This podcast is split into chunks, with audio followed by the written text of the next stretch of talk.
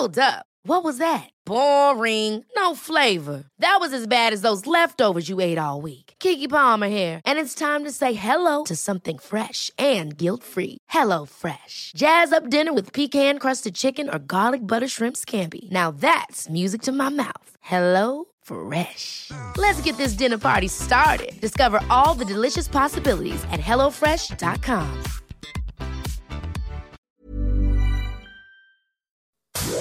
Inicia las noticias de la tarde con Jesús Martín Mendoza en Heraldo Radio.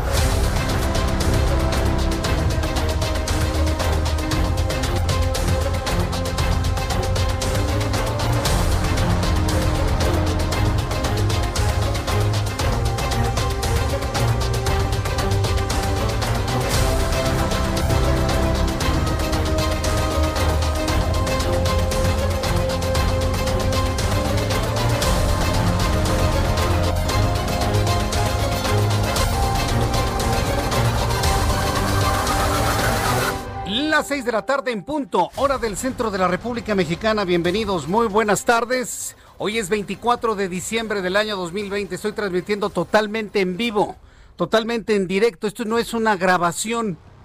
Es un programa completamente en vivo. Hoy 24 de diciembre. Les saluda Jesús Martín Mendoza. Con un enorme gusto de poderle acompañar en este día que no es la Navidad. Hoy no es la Navidad, la Navidad es mañana.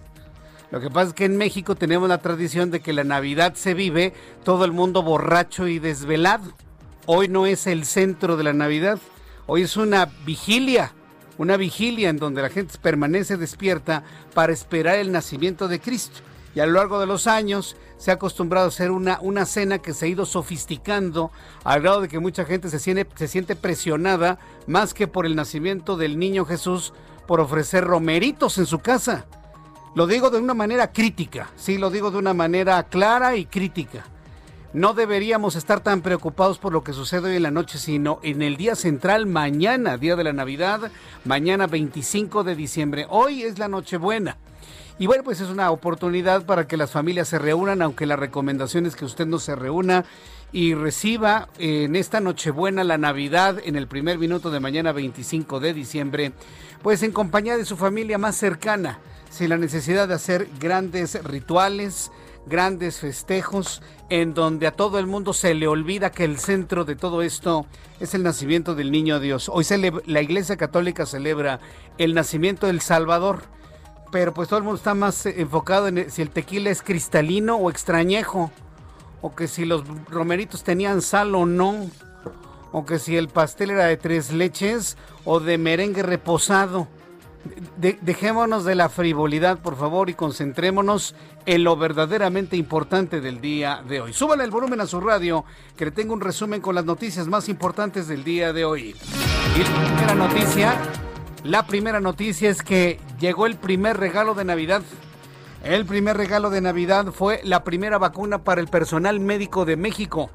Ayer llegó una pequeña muestra médica de vacunas, 3.000 dosis apenas aunque el secretario de Relaciones Exteriores, por momento secretario de Salud Marcelo Ebrard, ha asegurado que el próximo martes llegarán 50 mil dosis más de las 3 mil que llegaron ayer y que se convirtió, vamos a decirlo así, en un hasta en una kermés, ¿no? Ahí en el Aeropuerto Internacional de la Ciudad de México.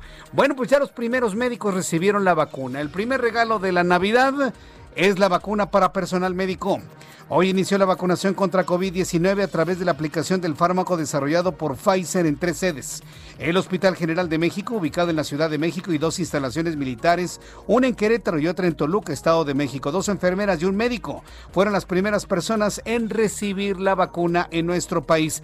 Esto es parte de lo que dijo Marirene Ramírez, jefa de enfermería de la unidad de terapia intensiva del Hospital Rubén Leñero. Muy feliz, la verdad es que es el mejor regalo que pude haber recibido en el 2020 y y esto pues me da pauta nada más para seguir con ahora con más seguridad y con más bríos para seguir al frente de esta guerra de un enemigo invisible. Vamos a seguir adelante y pues sí tenemos miedo, ¿verdad? Pero pero tenemos que seguir adelante porque alguien tiene que hacerle frente a esta lucha y yo estoy dispuesta a seguir en la línea de fuego. Dice María Irene Ramírez, yo estoy dispuesta a seguir en la línea de fuego. ¿Qué ejemplo? Mejor ellos se vacunan y no quienes trajeron la vacuna para con el pretexto de que ya se vacunaron. Hágame usted el favor. Pero bueno, ya vemos que no, que no habrá político mexicano que se ponga la vacuna primero. es que son escasas, Jesús Martín. Ajá, sí, claro, sí, claro. De, de pretextos está lleno absolutamente el mundo. Y bueno, ya que le hablo de pretextos, el presidente de este país negó que se haya vacunado contra el COVID-19 y pidió a los mexicanos tener confianza, pues no se permitirán vacunas que dañen a la población. Eso no lo, eso no lo regula él, ¿eh? Entonces tampoco es Dios. Eso no lo regula él, ¿eh? Eh, se está comprando un producto que a algunas personas le puede ser muy provechoso y a otras personas no les puede caer bien. Por eso nosotros hemos insistido en que usted debe consultar a su médico. Pero esto fue lo que dijo el señor Obrador esta mañana. No permitiríamos que se usara una vacuna que dañara. No, este, lo haríamos en ningún caso por convicción no, no, es un asunto de convicción, presidente. No hay que extender ignorancias de este tamaño. Usted no puede controlar si a una persona la vacuna no le cae bien, por muy buena calidad que tenga. Usted no lo puede controlar. Pero pues es, el perder el piso, ¿no? Con un cargo de ser presidente de la República. Piensan que pueden controlar todo. No, señor, está usted equivocado. Está usted equivocado y se lo digo hoy 24 de diciembre. Está usted totalmente equivocado. Usted no puede controlar que un medicamento de altísima calidad, como es el caso de la vacuna de Pfizer, no le caiga bien a una persona. Usted no puede controlar eso. ¿sí? Entonces, digo, por favor, un poquito más, más aterrizado, ¿no? Los pies más en la tierra. ¿sí? No es usted ningún dios. Es solamente un mexicano que está administrando nuestro país y no va a poder controlar una reacción alérgica de alguien que reciba la vacuna. Y no es su culpa, ¿eh? No va a ser su culpa. Estas son las condiciones propias en los procesos de vacunación. También le informaré esta tarde que el gobierno de Guanajuato decretó este jueves que regresarán al semáforo en rojo debido a la pandemia de COVID-19. Esta medida entrará en vigor el viernes 25, mañana. Mañana, día de la Navidad, regresa Guanajuato al semáforo en rojo y será vigente hasta el 10 de enero. Entonces ya tenemos Ciudad de México, Estado de México, Morelos, Guanajuato y Baja California eh, con semáforo en rojo. Y todavía hay otras ocho entidades que podrían decretarse en color rojo en los próximos días. ¿Usted cree, usted cree que el próximo 10 de enero se pueda levantar el color rojo? Yo tengo mis dudas, sobre todo por la velocidad en la que está creciendo el contagio de COVID-19. Y este jueves murió el consejero presidente del Instituto Electoral del Estado de México, Pedro Zamudio Godínez. Murió por COVID-19. El presidente del Instituto Electoral del Estado de México murió por COVID-19. Le voy a tener todos los detalles. Y en el caso del maestro Armando Manzanero, pues sigue muy grave. Sigue muy grave, sigue intubado, sigue con vida. Dicen sus familiares que se está recuperando satisfactoriamente. Bueno, pues estaremos a la espera de que nos den más información tanto los médicos como sus familiares de la recuperación del maestro Manzanero. Le informó que la jefa de gobierno de la Ciudad de México, Claudia Sheinbaum, dijo sentirse emocionada por ser testigo de la vacunación contra COVID-19 que inició hoy. Arrancó que es un día histórico para México, ya que la vacuna representa el esfuerzo de muchos científicos que trabajaron a contrarreloj para obtenerla. Esa es la parte que nos debe maravillar que los científicos del mundo, los científicos del mundo han logrado una vacuna en un tiempo especialmente récord. Independientemente de lo que se escriba en la historia por el COVID-19, lo histórico sin duda es el desarrollo de la técnica de la ciencia médica para poder generar o crear una vacuna en menos de un año cuando hacer una vacuna tarda entre 10 y 15 años. Eso es un logro eso raya inclusive en lo milagroso, le podría decir, pero en realidad es el ingenio humano. Es la técnica humana para poder salvar a la especie humana de lo que algunos han dicho el inicio de su extinción. De acuerdo con datos del Instituto Nacional de Estadística y Geografía, la tasa de desocupación se situó en 4.5% en el mes de noviembre en comparación con el 4.7% registrado en octubre, logrando así una ligera recuperación en el desempleo. También le informaré que tras largas horas de una tensa negociación entre Reino Unido y la Unión Europea, alcanzaron in extremis un histórico acuerdo comercial post-Brexit que a una semana de la separación definitiva permitirá evitar una ruptura brusca de caóticas consecuencias. Yo no entiendo para qué los británicos van a un Brexit si ahora buscan un acuerdo comercial para permanecer unidos en lo comercial. Es verdaderamente de locos. ¿Para qué? ¿Para qué? Es que los más grandes en el Reino Unido no querían eh, pertenecer a la Unión Europea. Error, le cerraron la puerta a los jóvenes británicos. Se quedaron literalmente en una isla conscientes de ello, conscientes los hombres y mujeres más grandes del Reino Unido del terrible error que cometieron de salirse de la Unión Europea, ahora ya, ya promovieron la elaboración de un acuerdo comercial que vuelve a establecer los lazos comerciales, laborales entre el Reino Unido y Europa. Es decir, cambiar para seguir igual. Le informó este jueves llegaron a Argentina las primeras 300 mil dosis de la vacuna Sputnik 5 contra el nuevo coronavirus. La carga proveniente de Rusia será distribuida próximamente en lo que promete ser la campaña de vacunación más grande del país. Pero los argentinos ni llevaron mariachis, ni llevaron al ballet folclórico de Amalia Hernández, ni, hicieron eventos transmitidos por televisión, ni hicieron una kermés, ni hicieron bailables. Allá en Argentina sí entendieron que la llegada de la vacuna es un asunto de seguridad nacional y se mantiene en un altísimo resguardo en Argentina. No 3 mil, sino 300 mil vacunas. Argentina, Argentina. Hay nada más para que se eche ese trompo a la uña. Y en la información de los deportes, le voy a informar que la Federación Internacional de Fútbol Asociación, la FIFA, canceló los mundiales sub-20 y sub-17 de 2021 por COVID-19. Ahora ambos certámenes fueron aplazados hasta el año 2023. ¿Qué, qué nota usted en esta nota? ¿Qué nota usted en esta información? Efectivamente, yo también ya lo visualizo y ya lo veo venir. La cancelación de los Juegos Olímpicos de Tokio 2021. Claro, si estos mundiales de fútbol, toda proporción guardada, toda proporción guardada, se están cancelando en 2021 para mandarlos a 2023. Yo estoy viendo también ya en próximas fechas el anuncio de la cancelación de los Juegos Olímpicos de Tokio 2021. Los que debieron haber sido en el 2020, en el 2021, si se están cancelando las competiciones futbolísticas internacionales, pues todo esto ya nos indica que seguramente tampoco habrá Olimpiadas en el 2021. Sorprendente, increíble, pero es cierto, esto está pasando en nuestro planeta y usted y yo somos testigos de verdadera historia. Son las 6 de la tarde con 12 minutos hora del centro de la República Mexicana. Hoy es 24 de diciembre del 2020. Les saludo totalmente en vivo, su servidor Jesús Martín Mendoza. Y me pueden seguir a través de YouTube.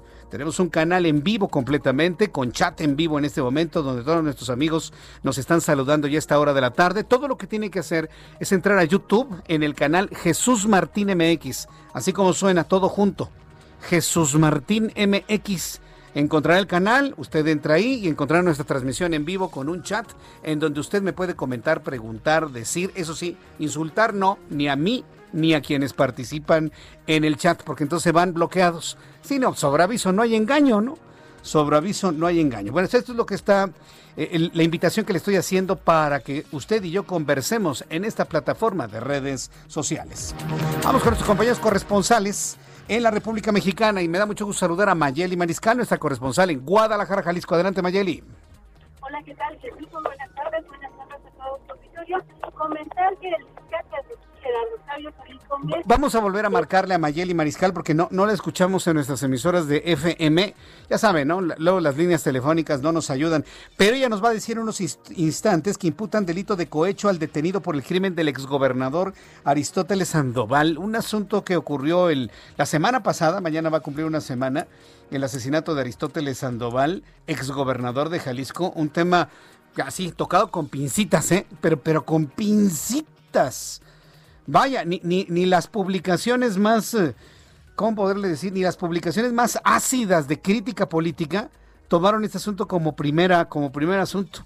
Imagínense cómo han de estar las cosas para ni siquiera tocarlo y mandarlo prácticamente el tema al olvido. Le voy a platicar de esto un poco más adelante. Ya tenemos Mayeli Mariscal. ¿Qué actualización hay sobre el detenido involucrado en el asesinato del exgobernador de Jalisco? Te escuchamos. Así es, eh, confirmó la fiscalía que ya fue imputado por cohecho el único detenido que existe en este crimen ante eh, el asesinato del exgobernador Jorge Aristóteles Sandoval. Comentar que este personaje fue detenido mientras que se realizaban los cateos, esto en el condominio de departamentos de lujo que se encuentran ahí en Puerto Vallarta, del cual el exgobernador es dueño de uno de ellos. En el lugar ya se tenían identificados algunos vehículos, con lo cual al momento de eh, pues de verlos se percataron de una persona que estaba ahí y les ofreció a los agentes una fuerte cantidad de dinero, de acuerdo a las versiones oficiales sin embargo, pues bueno, por supuesto que fue detenido y el día de hoy se eh, da a conocer que ya fue eh, acusado de cohecho. Es hasta estos momentos la única persona detenida debido a este crimen. Sin embargo, se sabe que hay otras órdenes de aprehensión que también esperan ser ejecutadas en las próximas horas. Esos son los avances hasta estos momentos. Muchas gracias por esta información, Mayeli Mariscal.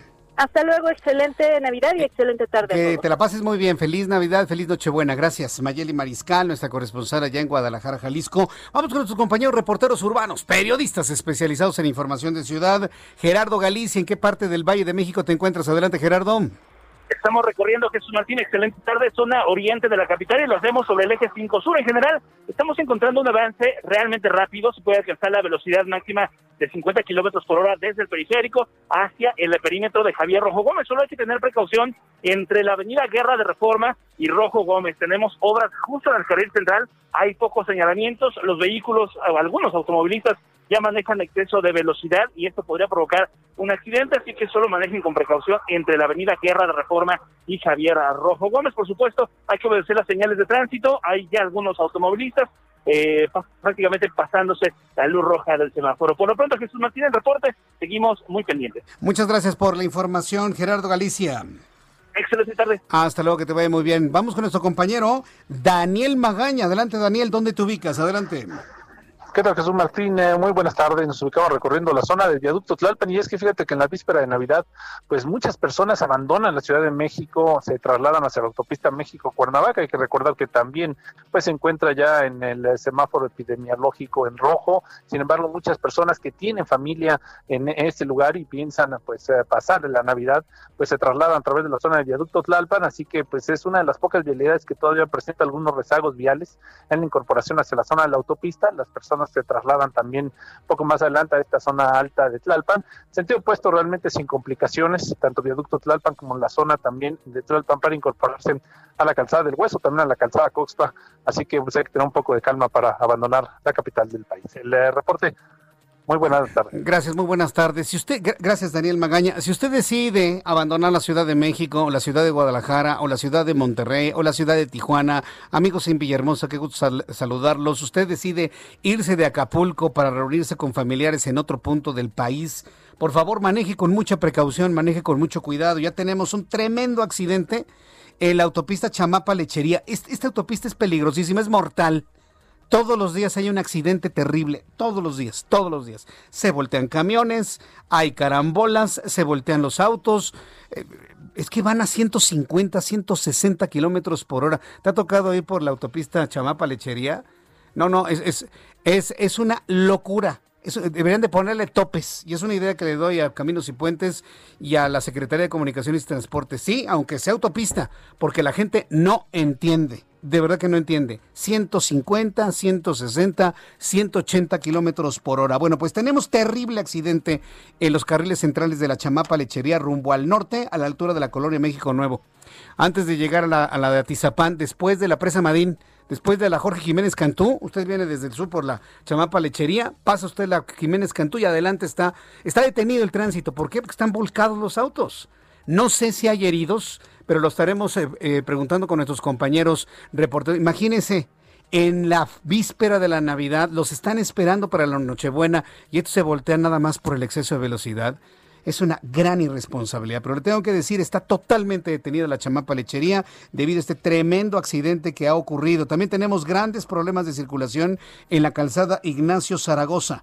Antes de la incorporación al viaducto Miguel Alemán, o mejor dicho, sí, hacia Río de la Piedad, antes de la desviación Río de la Piedad en la Ignacio Zaragoza, completamente detenido a la altura de la agrícola Pantitlán y la agrícola oriental, para que maneje usted también con mucha precaución y paciencia. Vamos con nuestra compañera Gabriela Montejano desde Guanajuato. Adelante, Gabriela, te escuchamos. Ya sabemos que van a entrar a semáforo rojo. Así es, muy buenas tardes. Pues Guanajuato retrocederá al semáforo rojo a partir del día de mañana y hasta el 10 de enero, debido al estado de alerta generado por el repunte de decesos y contagios de COVID-19 de los últimos días. De martes a miércoles se registraron 77 fallecimientos a causa del virus aquí en Guanajuato.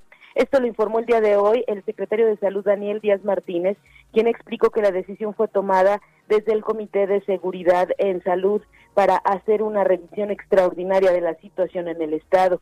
Y es que apenas hace ocho días el gobierno del Estado había informado que sería hasta el lunes 28 de diciembre cuando entraría el semáforo rojo. Sin embargo, hoy decidieron adelantarlo. Este retorno implica el cierre de cantinas, bares y centros nocturnos al ser considerados como actividades no esenciales.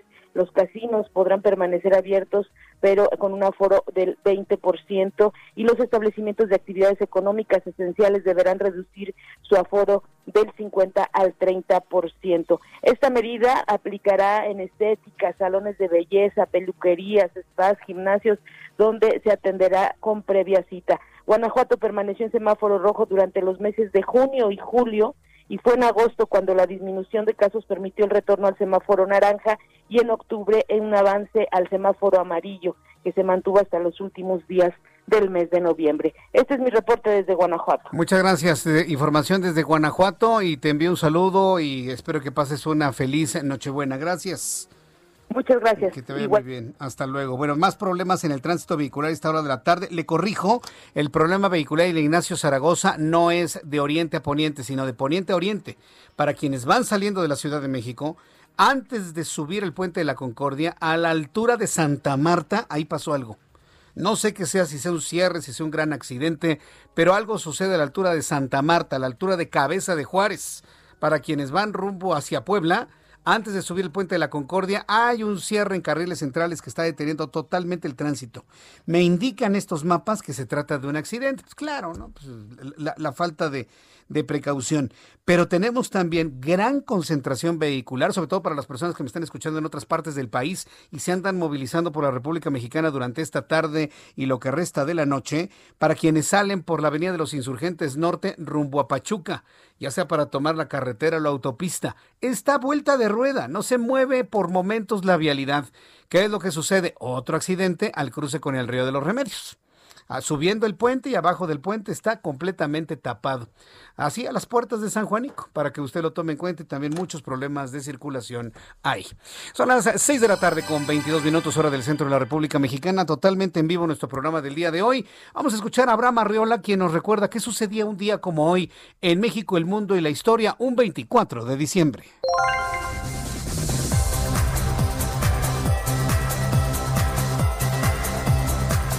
Amigos, bienvenidos. Esto es un día como hoy en la historia 24 de diciembre.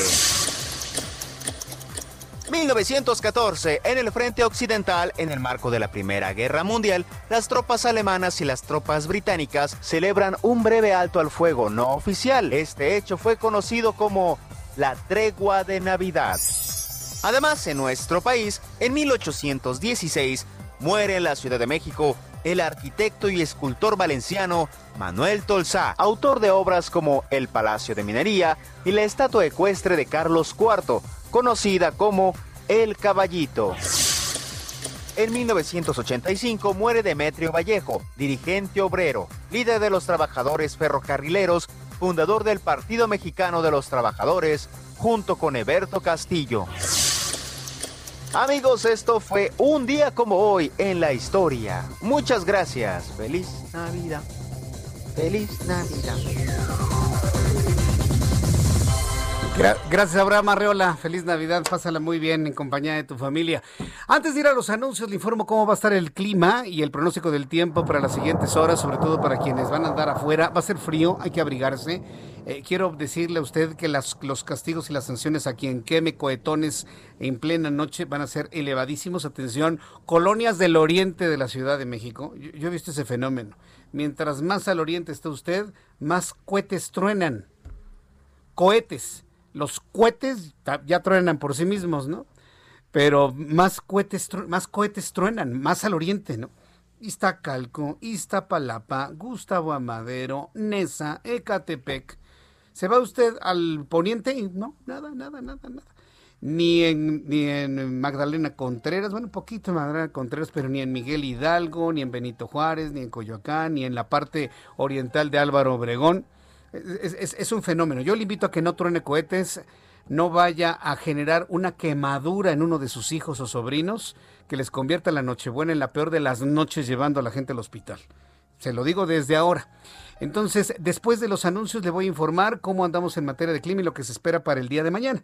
Así que le invito para que me escriba a través de mi cuenta de Twitter, arroba Jesús Martín MX, y le invito para que participe en nuestro chat en vivo a través de nuestro canal de YouTube, en el canal Jesús Martín MX. Regreso enseguida después de los anuncios.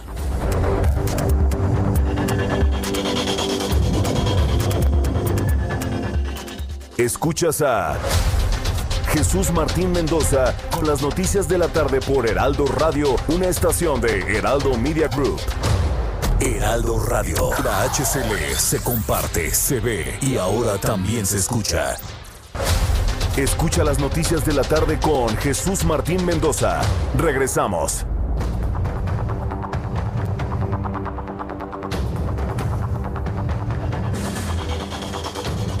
Ya son las seis y media, las seis de la tarde con 30 minutos hora del centro de la República Mexicana. Les saluda Jesús Martín Mendoza en toda la República Mexicana. Estamos en las 32 emisoras, en las 32 estaciones de radio de la República Mexicana. Bueno, las que nos repiten algunos programas, todas en conjunto, somos 99 emisoras Heraldo Radio, pero estamos en las 32 entidades de la República Mexicana. En una cadena verdaderamente nacional, en una cadena verdaderamente poderosa. Bueno, ni cuando estaba en la otra estación de radio, fíjese. Ni cuando estaba en la otra estación de radio que nada más lleg- llegamos a Guadalajara, Monterrey, ¿no? Wow. No, ahorita estamos en todo el país, en todo el país, amigos de Hermosillo, Sonora, Saltillo, Coahuila, eh, Jalapa, Veracruz, Villahermosa, Tabasco, Mérida, Yucatán, en todo el territorio nacional. No sabe el gusto que me da el poder estar en contacto con usted a través de estas, de estas frecuencias.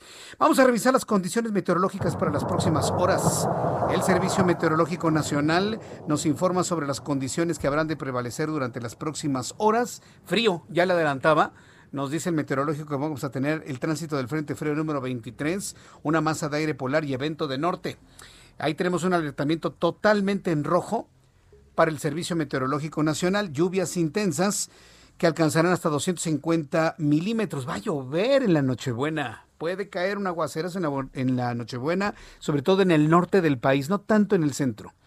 Pero sí, eh, sí, el, eh, el semáforo nos indica que en color rojo, en cuanto a condiciones climáticas, que va a llover y estará haciendo mucho frío.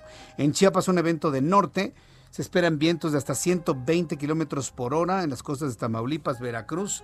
Con base en lo que informa el Servicio Meteorológico Nacional, durante la noche y la madrugada, el Frente Frío número 23 se desplazará rápidamente sobre ya el sureste de México y la península de Yucatán, generando lluvias puntuales torrenciales. Con descargas eléctricas en el norte de Chiapas, intensas en Oaxaca, Veracruz y Tabasco, muy fuertes en Puebla y Campeche, así como puntuales fuertes en Yucatán y Quintana Roo. La masa de aire polar que impulsa al frente va a originar ambiente gélido muy frío, heladas al amanecer en gran parte del territorio nacional, nieblas en el norte, centro y oriente y sureste del país. Es decir, amigos que nos escuchan en los autobuses de pasajeros a esta hora, yo creo que desplazarse en autobús de pasajeros una tarde, noche de- del 24 de diciembre es una de las cosas más especiales y únicas que hay. Así que para quienes nos van, vienen escuchando a través de su radio portátil o a los conductores y choferes de autobuses, yo les deseo que lleguen con bien, manejen con mucha precaución. Va a haber neblina durante esta noche y mañana al amanecer y deseo de todo corazón que lleguen con bien para reunirse con su familia a la hora que sea a la hora que sea. No es necesario correr, se trata de llegar bien, se trata de llegar con vida, sin accidentes. Para que lo tome por favor en cuenta. Una recomendación a tiempo de esto, uy, puede generar una gran felicidad en las familias al recibir a sus eh, integrantes con un gran abrazo y un gran beso. Claro, con la sana distancia, ¿no? Por lo menos con el codito. El Servicio Meteorológico Nacional, luego de estas... eh, Condiciones, informa lo siguiente, amigos que nos escuchan allá en Monterrey, Nuevo León, la temperatura en este momento es baja, tenemos 13 grados en este momento en Monterrey, hace frío, la temperatura mínima estará oscilando entre 10 y 11, para mañana la máxima estará en 25. Amigos en Guadalajara, Jalisco, también frío, temperatura mínima en Guadalajara entre 6 y 7 grados, hace frío en Guadalajara, la temperatura máxima para el día de mañana estará en 27 grados, y aquí en la capital del país, en este momento el termómetro 18 grados, la mínima oscilará entre 9 y 10 y la máxima para mañana 26 grados Celsius.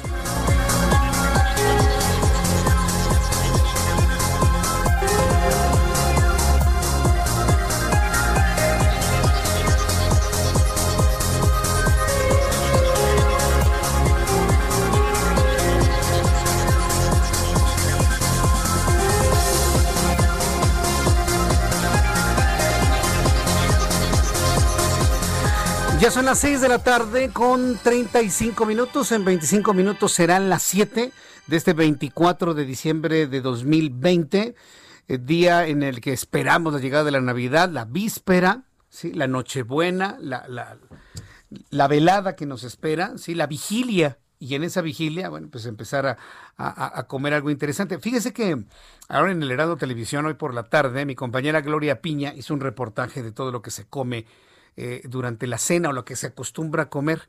Y sabe, mire, recordó el asunto de los romeritos, ¿no? Y lo que cuestan, y son bastante caros. Entrevistó a uno de los productores de romero de, este tipo de romero, que es, es, una, es una variedad no común, fíjese, en, en, el territorio nacional. Es un aporte de México hacia el mundo.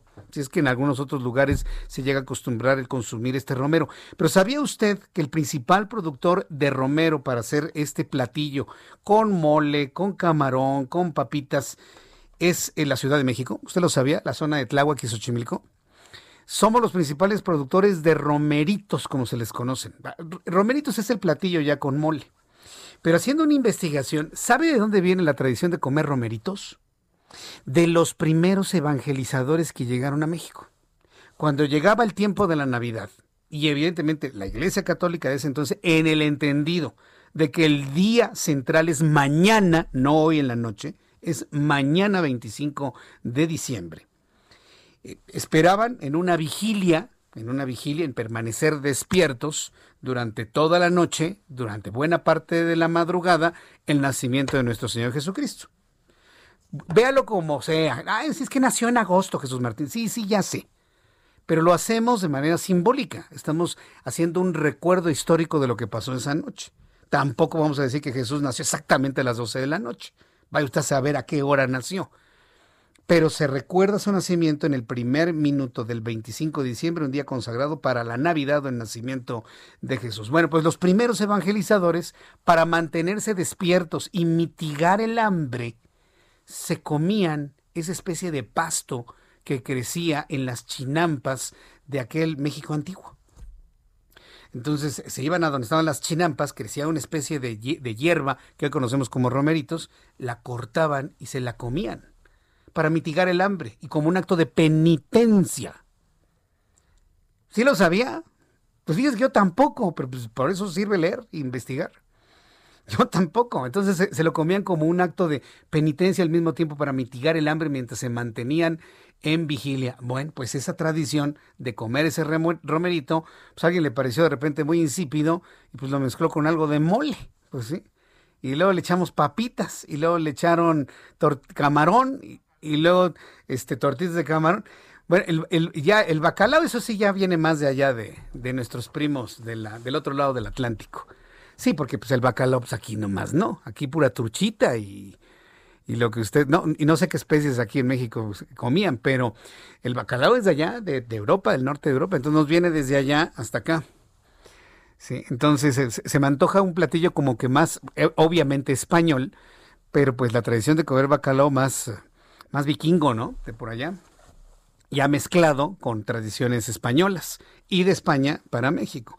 Entonces, la cena que hoy estamos haciendo, que vamos a vivir los que eh, los que la vivan de la manera tradicional, aunque se vale comer de todo, inclusive hasta poquito, y se vale también inclusive el que no quiera hacer absolutamente nada, tiene un gran mestizaje, ¿no? Está mezclado absolutamente todo, una gran cantidad de tradiciones.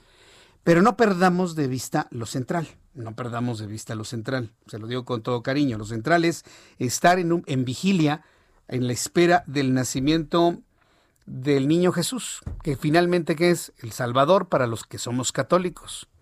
Nuestro Salvador. Entonces, y para los que no son católicos, pues por lo menos que el nacimiento de un bebé les traiga alegría a sus almas, por lo menos, ¿no?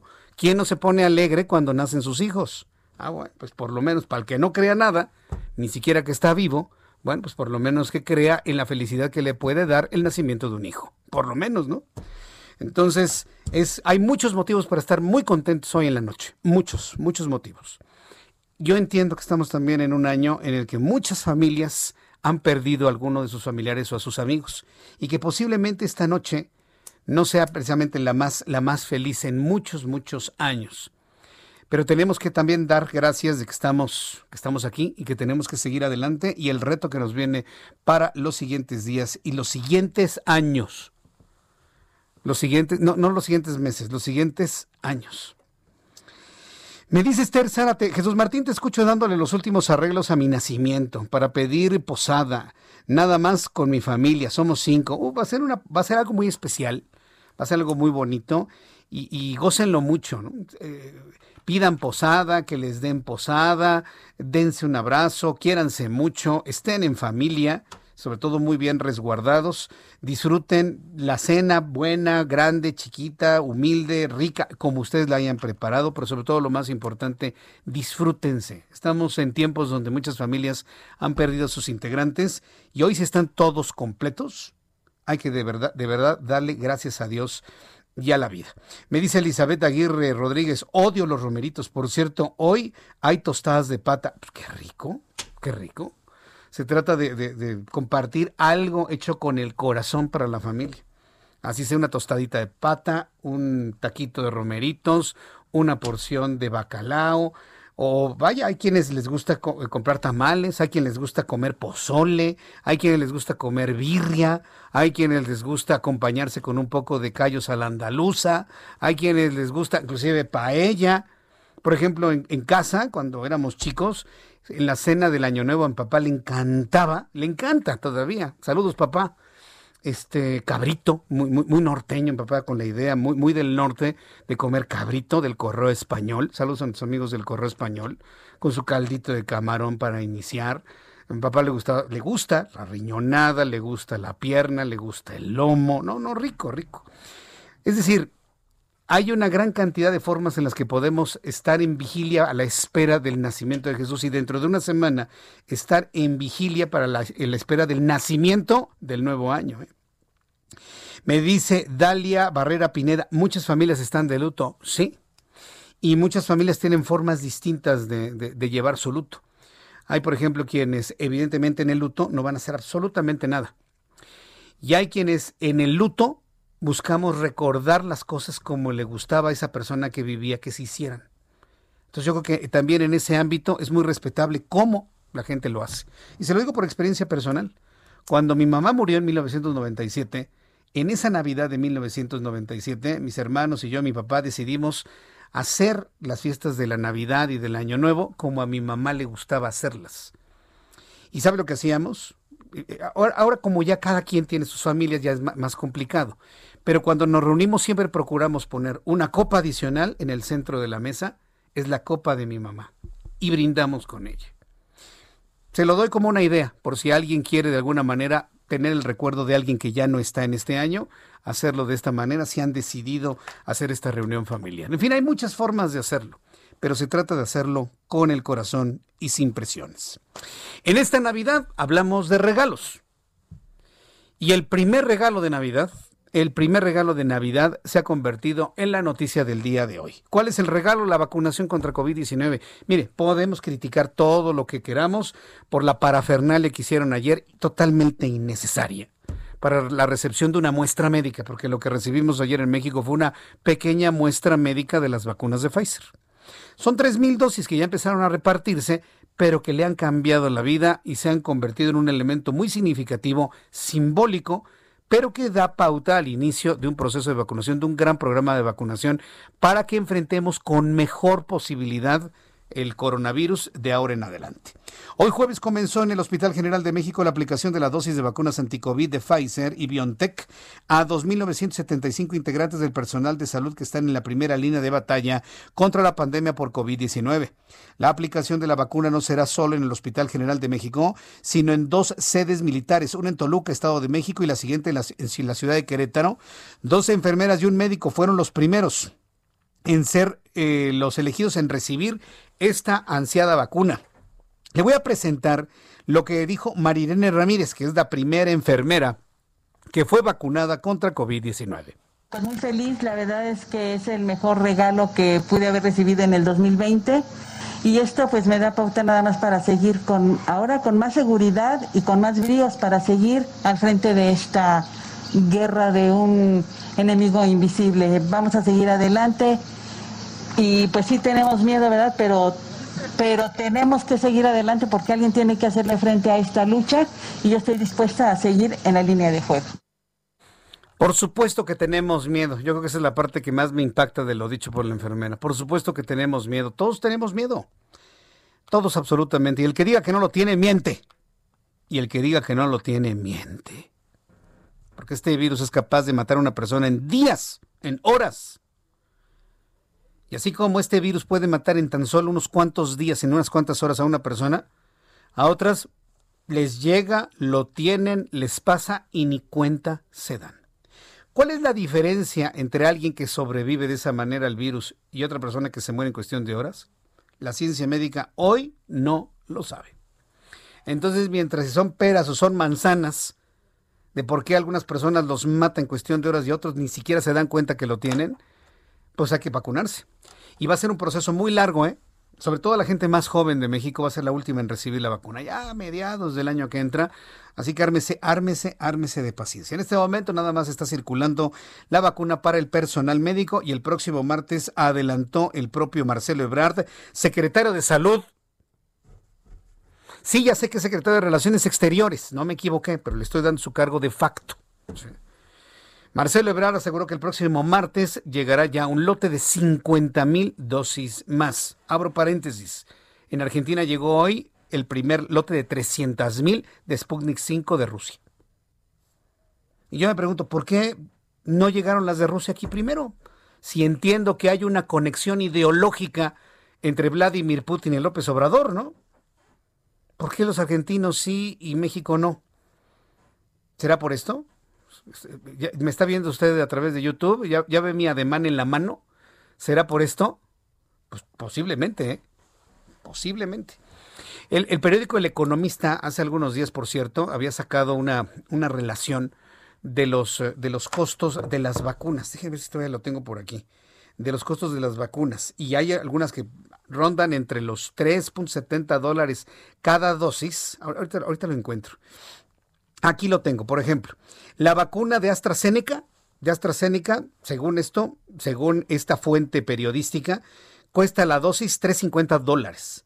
La de Pfizer que llegó a México vale 19 dólares cada dosis. La de Moderna, 35.40, esa es la estadounidense, 35 dólares con 40 centavos. Y la Sputnik 5, pues muy parecida a la de Pfizer, con 20 dólares por dosis. Entonces, le comparto esta información para que vea que lo, interesante que en un momento dado puede ser este asunto de las vacunas. Entonces, primeras vacunas eh, las está recibiendo el personal médico. Hoy se formaron durante mucho tiempo algunos médicos y enfermeros para recibir el preciado regalo. Ante la pregunta sobre la vacunación del presidente de la República, hoy el señor Obrador negó versiones que afirman de que ya se vacunó contra el COVID-19. A ver, señores, se los estoy diciendo. Se los estoy diciendo porque lo sabemos. Y se lo digo a quienes me siguen a través de YouTube. No, no, no, Jesús Martín, no ya se vacunaron. ¿De dónde sacan ustedes esas cosas? Es cuando yo la verdad me preocupa toda la información que corre en las redes sociales y que muchas personas la, la creen a pie juntillas. No se crea la información de las redes sociales nada más porque salió en, en tal sitio en Internet. Siempre pregúntenos, nosotros tenemos capacidad de verificar la información. Más vale tardarnos en una nota y la verificamos a que estemos promoviendo borregos. Yo le dije que no se habían vacunado. No, no, Jesús Martín, ellos ya recibieron sus vacunas chinas. Yo, bueno, está bien, está bien, como que ustedes quieran. Hoy lo tuvo que aclarar el presidente. Fue tanto, fue tanto, pero tanto, tanto lo que se dijo de que ya se había vacunado el presidente, que dice, no, no, señor, yo no me he vacunado de nada. ¿sí? Y le pidió a los mexicanos tener confianza, pues no se va a permitir una vacuna que daña a la población. El presidente López Obrador afirmó que la vacuna llegará a todos los mexicanos, aún las poblaciones más apartadas, gracias al apoyo de la Secretaría de Marina y de la Secretaría de la Defensa Nacional. Esto fue lo que dijo el presidente. Darle confianza a la gente de que no eh, permitiríamos que se usara una vacuna que dañara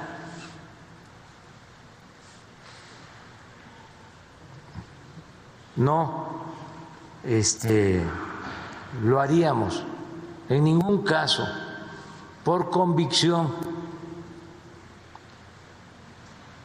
No se permitiría. Si hay reacción, no lo deseamos, ¿no? De quienes están vacunando alguna cosa, pues no vamos a ocultar nada. Aquí se va a decir, está pasando esto, y si es un asunto que consideremos eh, grave, intervenimos. Tenemos que proteger a la gente. Entonces, que tengan confianza, que no vamos a hacer nada, nada, nada, absolutamente nada que dañe al pueblo. A ver, ustedes no hicieron la vacuna, presidente. A ver. Y es evidente que han escogido un buen producto, el de Pfizer.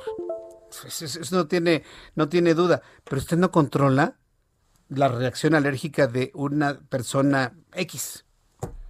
Entonces, tampoco se cuelgue culpas que no le corresponden, ni tampoco responsabilidades que no le corresponden. Usted no puede de ninguna manera saber cómo va a reaccionar una determinada persona ante una vacuna, por el amor de Dios. Pero eh, decir este tipo de cosas es una prueba y una muestra más de que el presidente que tenemos en México piensa que le habla a, gente muy elemental, gente sin preparación, gente sin conocimiento.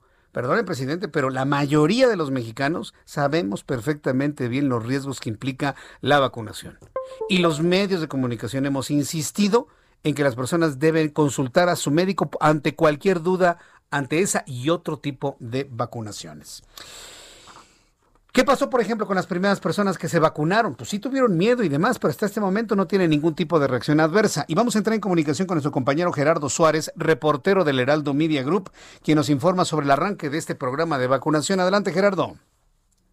Muy buenas tardes, Jesús Martín. La vacuna contra el COVID-19 representa más seguridad y tranquilidad para continuar con su labor. Así lo aseguraron trabajadores de la salud, quienes fueron los primeros en ser inmunizados este 24 de diciembre e incluso tomaron como un regalo de Navidad esta vacuna en medio del punto más difícil de la epidemia en México.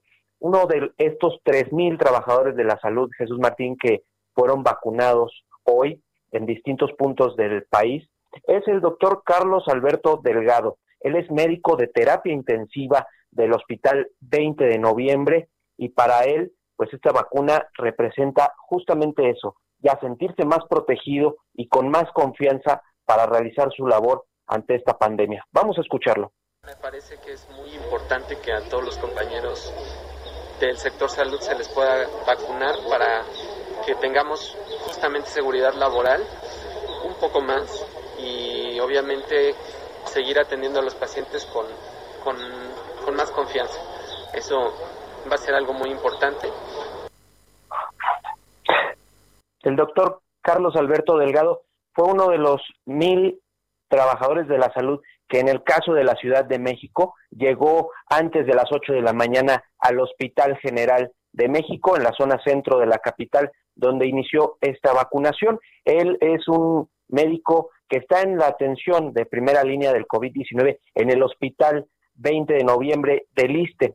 Y como él, muchos fueron pasando poco a poco, Jesús Martín, en un momento dado hubo cierta desesperación porque las filas no avanzaban, pero ya hacia las nueve y media del diez de la mañana empezaron a entrar eh, gradualmente los trabajadores y al mismo tiempo llegaban llegaban más tanto en autobuses como por su cuenta a este hospital general. También recordar que a la par se llevó a la se llevó a cabo la vacunación en Toluca, Estado de México, con otras mil dosis y en Querétaro con mil dosis. En total, casi tres mil vacunas que se aplicaron y bueno, para algunos trabajadores de la salud esto representa un regalo de Navidad, por así llamarlo, ante esta pandemia tan difícil que se está cruzando sobre todo en la Ciudad de México y al respecto Irlanda Alvarado, quien es médico residente del INER, pues vio de esta forma, vio con agrado el ser vacunada ya contra el COVID-19, pero hizo un llamado enérgico a la población de no hacer fiestas, justamente, por ejemplo, en esta noche que se va a realizar la fiesta de Nochebuena y de Navidad y la que viene la próxima semana de Año Nuevo, pues recordó que las vacunas todavía no están para toda la población y por el contrario, los hospitales están saturados. Escuchemos a la doctora Irlanda Alvarado del INER pero es momento yo creo que de ser empáticos y que si realmente queremos a nuestras familias y estar con ellos en próximas navidades, pues ahora sí que cada quien quedarse en casa, eh, convivir desde lejos, llamadas telefónicas por Zoom, y, pero pues sin duda sí, es un buen regalo de Navidad. Finalmente, Jesús Martín, eh, la Secretaría... Vamos a ir a los anuncios y regresamos enseguida. Escuchas a... Jesús Martín Mendoza con las noticias de la tarde por Heraldo Radio, una estación de Heraldo Media Group. Heraldo Radio, la HCL se comparte, se ve y ahora también se escucha. Heraldo Radio. Escucha las noticias de la tarde con Jesús Martín Mendoza. Regresamos.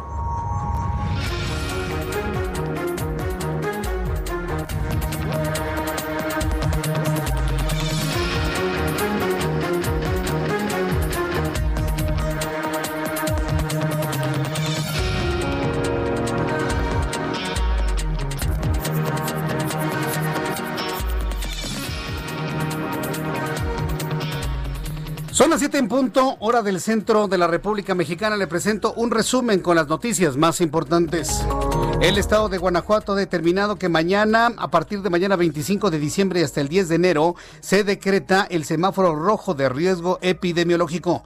El gobierno del estado de Guanajuato informó en un comunicado que se reducen las actividades económicas del 50 al 30% de aforo. Además, cierran cantinas, centros nocturnos, antros, áreas de bar en restaurantes, áreas de bares en hoteles y todo tipo de actividades no esenciales. Además, en este resumen de noticias, en este resumen de noticias, quiero darle a conocer que el presidente de este país, envió un mensaje de Navidad a través de un video. El presidente dijo que a pesar de los difíciles tiempos que atravesamos, debemos mantener la fe en el porvenir. Decirle al presidente que eso lo hemos hecho antes mucho antes, siempre, hoy y lo seguiremos haciendo siempre, mantener nuestra fe en el porvenir.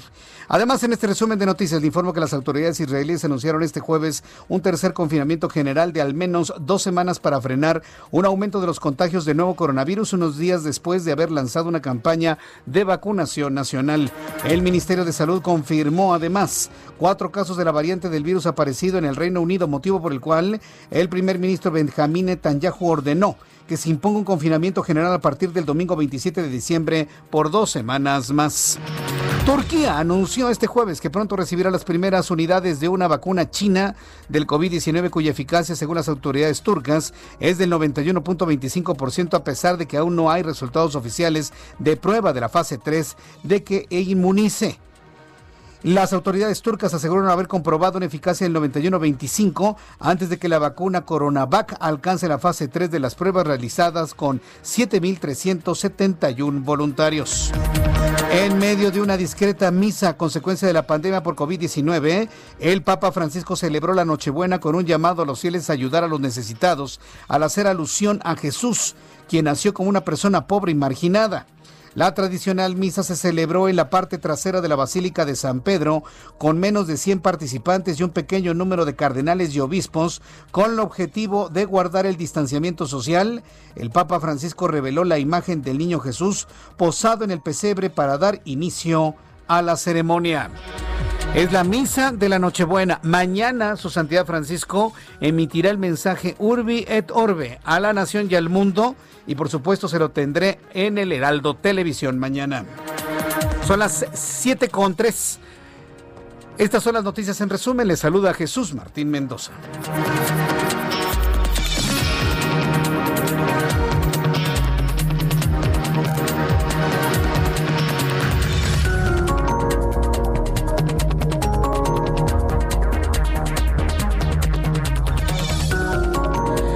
Las 7 con 4, las 19 horas con 4 minutos hora del centro de la República Mexicana. Vamos con nuestros compañeros reporteros urbanos, periodistas especializados en información de ciudad. Vamos con nuestro compañero Daniel Magaña. Adelante Daniel, te escuchamos. ¿Qué tal, Jesús Martínez? Muy buenas noches. Pues información vehicular para las personas que en este momento se desplazan a través de la zona de la avenida de Limán. Bueno, pues encontramos circulación aceptable, pese a que hay algunas plazas comerciales la incorporación de la zona del anillo periférico, bueno, pues el avance es constante para trasladarse hacia la avenida Aztecas o bien las personas que se trasladan un poco más adelante hacia la avenida Delfín Madrigal y de esta manera pues se incorporan hacia el eje 10 sur, la zona de Copilco, o bien eh, se trasladan hacia la zona de la avenida Universidad o bien eh, un poco más adelante hacia el tramo de la avenida Río de la Magdalena. En el reporte Jesús Martín. Muy buenas noches. Gracias, muy buenas noches a mi compañero Daniel Magaña. Vamos con Gerardo Galicia. ¿En qué punto del Valle de México te encuentras, Gerardo? Adelante.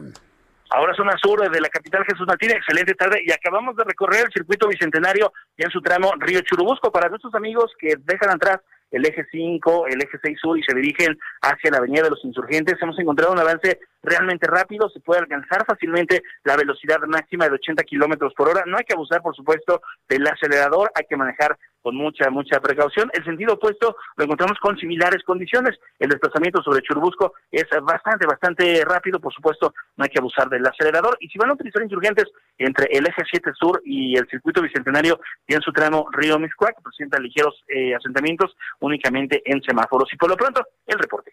Gracias por la información, Gerardo Galicia. Hasta luego. Augusto Tempa, ¿en dónde te ubicas? Adelante, Augusto. Jesús Martín, muy buenas noches. Pues reporte desde el poniente de la ciudad para quien transita por la avenida Constituyente. Se encontrarán muy buen avance desde Periférico hasta la zona de Paseo de la Reforma. Para quienes buscan llegar eh, hacia la zona de la autopista o la carretera también México-Toluca. Y pues en sentido contrario, la circulación es fluida desde, la, bueno, con dirección hacia Periférico. Pasando este punto, el avance sigue siendo constante para los automovilistas que buscan llegar al circuito interior. Jesús Martín, reporte. Gracias por la información, Augusto. Muy buenas noches. Hasta luego, muy buenas noches. Todos nuestros compañeros reporteros recorriendo esta noche, esta noche buena, esta víspera de la Navidad, las calles del Valle de México, que por cierto, como ya le había comentado, se, se muestran verdaderamente difíciles en algunos puntos. Digo, ya empieza a bajar la afluencia vehicular, ya la gente empieza a ir a su casa, a estar con la familia. Eh, sacúdase la depresión, ¿sí? O sea, ¿por, ¿por qué la gente está deprimida?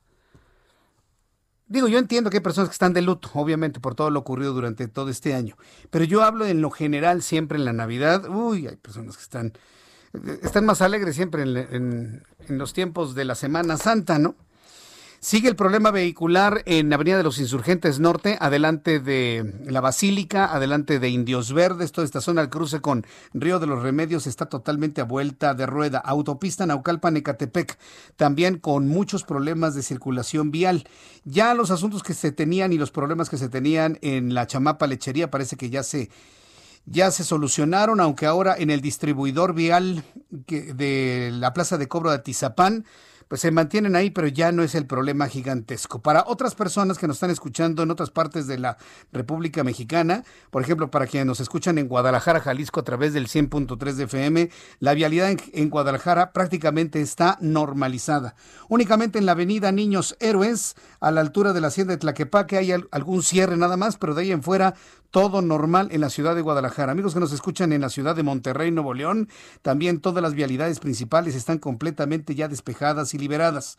Para quienes van circulando por la avenida Universidad, tanto del norte hacia el sur, sur a norte, en la ciudad de Monterrey, no tendrán ningún problema. También para quienes están en la zona del periférico, en la autopista Nuevo León 100, bueno, pues también van a tener eh, un tránsito muy, muy ágil a esta hora de la tarde.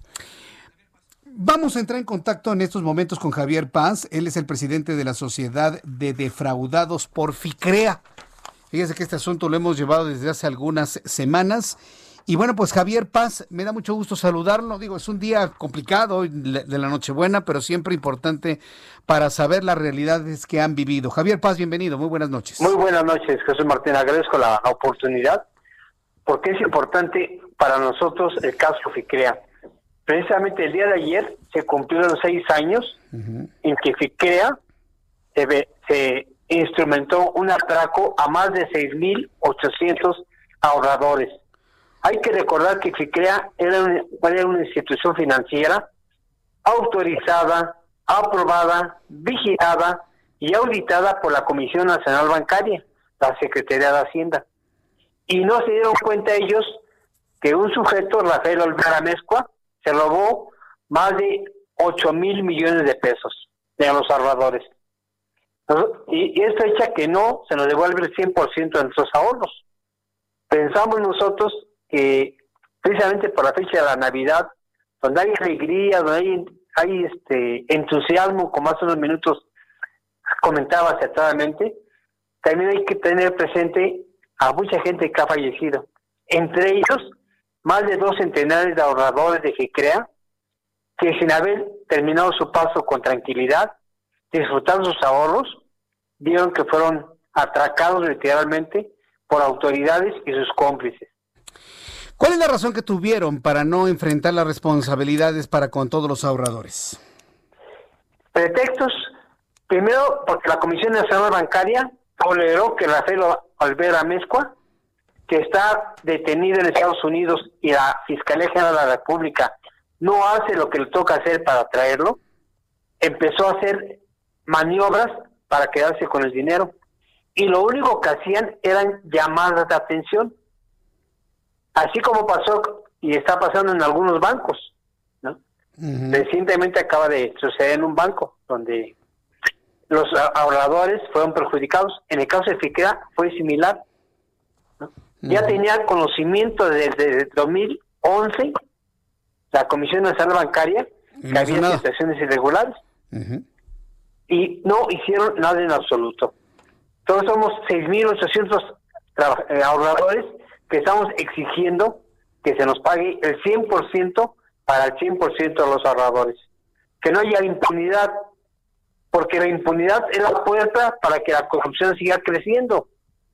Yo creo que nuestro país no merece ese futuro, ni nuestros hijos, ni los nietos, ni las generaciones futuras. Incluso la Comisión Nacional Bancaria instrumentó un concurso mercantil donde solo nos han pagado 20 centavos por cada peso ahorrado. Cuando hay el dinero suficiente, hemos demostrado con documentos que en activos había 7.100 millones de pesos, 7 mil millones. Y ya para que se pagado a todos, A ver, al dí- 100%. Dí- dígame una cosa, ¿qué, qué tasa de interés les prometían en FICREA? del 4% al 6%. No era una tasa extraordinaria. En aquel momento los bancos estaban pagando el 2.5 al 3%. Entonces, a nosotros nos pagaban 4, 5 o 6. El que más se cobraba era el 7%, de- que meter cantidades extraordinarias, que la ley no permitía y que en FICREA lo toleraron. No hay que olvidar que el gobierno de Coahuila depositó 200 millones de pesos, que el Tribunal Superior de Justicia del Distrito Federal entonces depositó 300 millones de pesos. ¿no? Pero la, la inmensa mayoría de los ahorradores fue fruto de nuestro trabajo legítimo. Y esto fue armado por alguien de manera turbulenta, porque resulta que vieron que la mayoría de los ahorradores teníamos más de 70 años. Hoy día el promedio de edad de los ahorradores es 78 años. Y yo creo que ellos pensaron, se van a morir los viejos en un concurso mercantil. Y va a pasar lo que en Mexicana de Aviación, o lo que sucedió en Altos Hornos de México, que el concurso mercantil duró 17 años. Ya cuando se terminó el concurso, ya se habían muerto todos los mineros que estaban afectados. Entonces la impunidad no podemos tolerarlo. Nosotros pensamos que si hay voluntad, esto se puede resolver de inmediato. Hemos presentado al presidente de la República escritos con las pruebas correspondientes que acreditan que se puede, sin gastar un solo centavo del erario público, pagar el 100% a los ahorradores.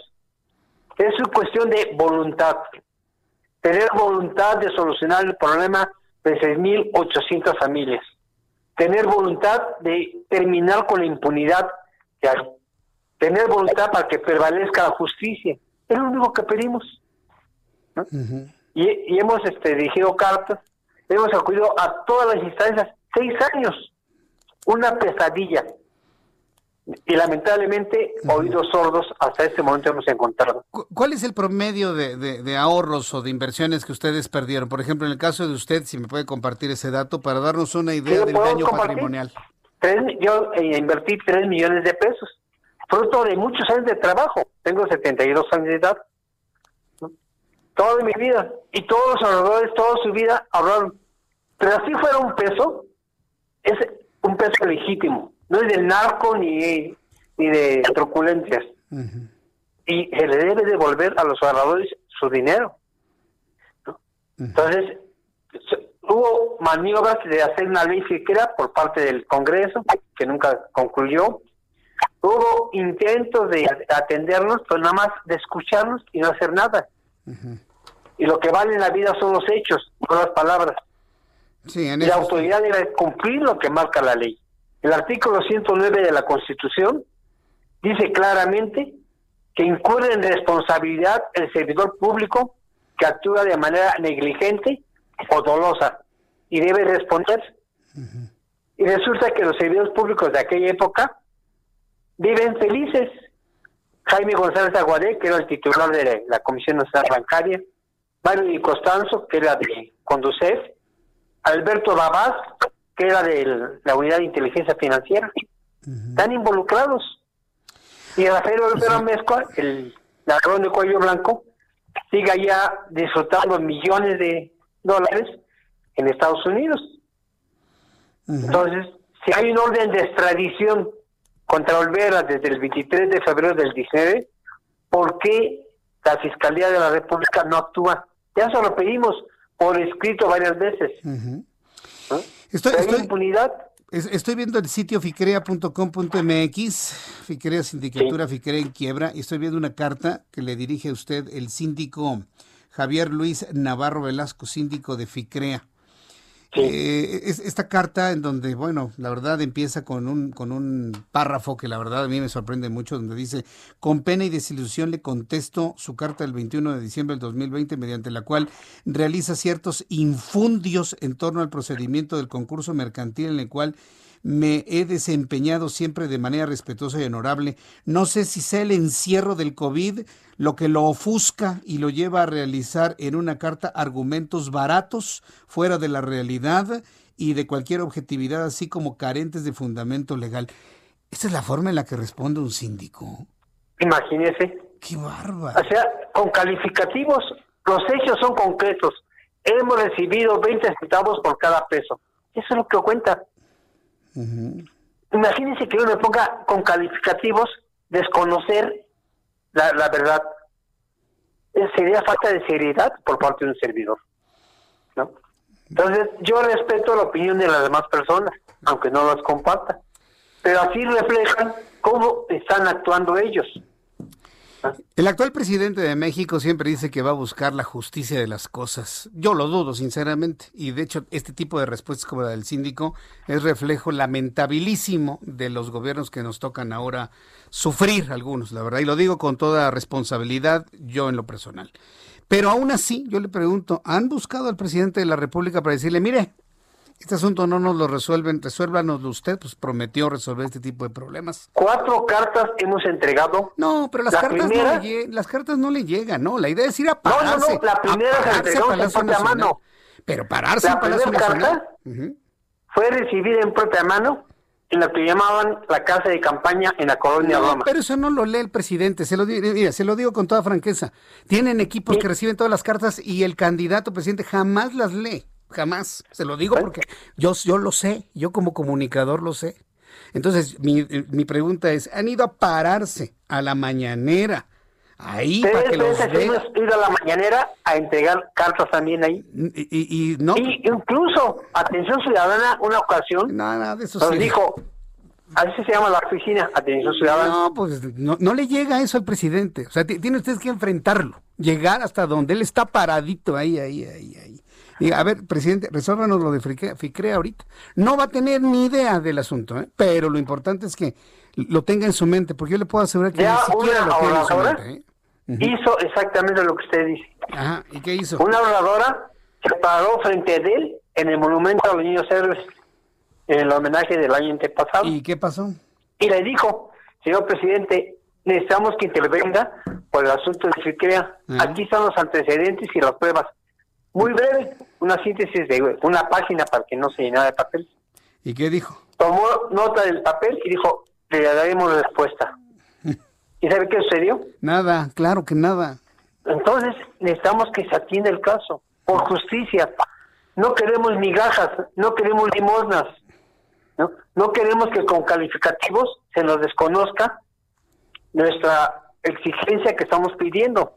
Mire, por ejemplo, en el concurso mercantil hay una serie de inmuebles en venta en la Ciudad de México, 29 inmuebles. ¿no?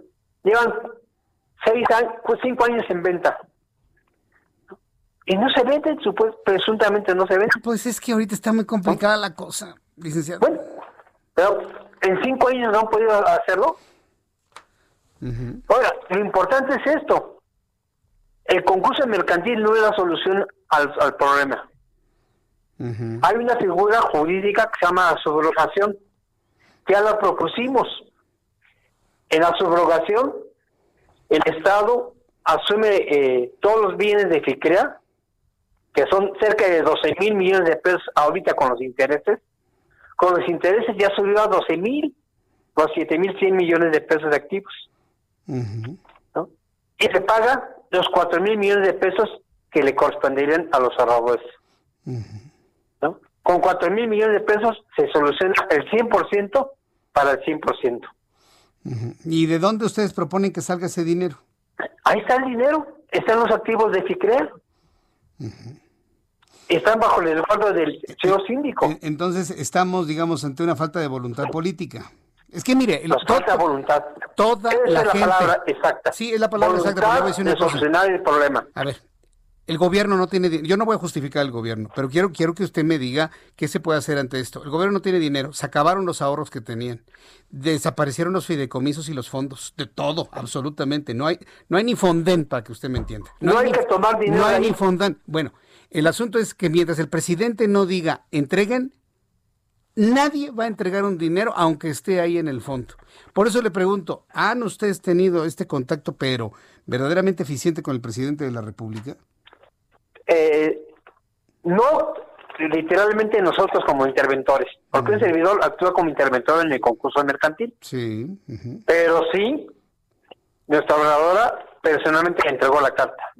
Y él contestó, lo vamos a resolver. Por eso decimos que es un asunto de voluntad, porque en el concurso mercantil, fíjese cómo se dan las cosas, cómo está armadas las cosas. Pero Quien es el rector del concurso es un juez que ahorita está de vacaciones.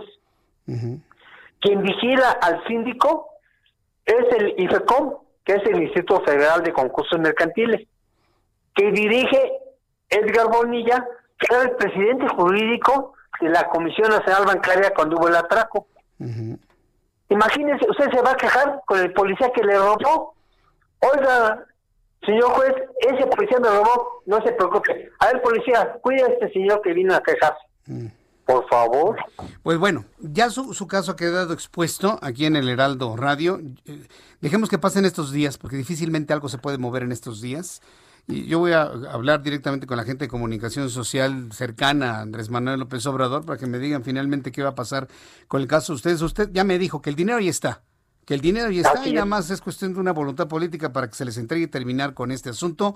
Yo espero que allá por el- la primera semana de enero, que ya se empiecen a normalizar las cosas, volvamos a platicar usted y yo y esperemos que algo se mueva después de esta charla que usted y yo hemos tenido aquí en el Heraldo.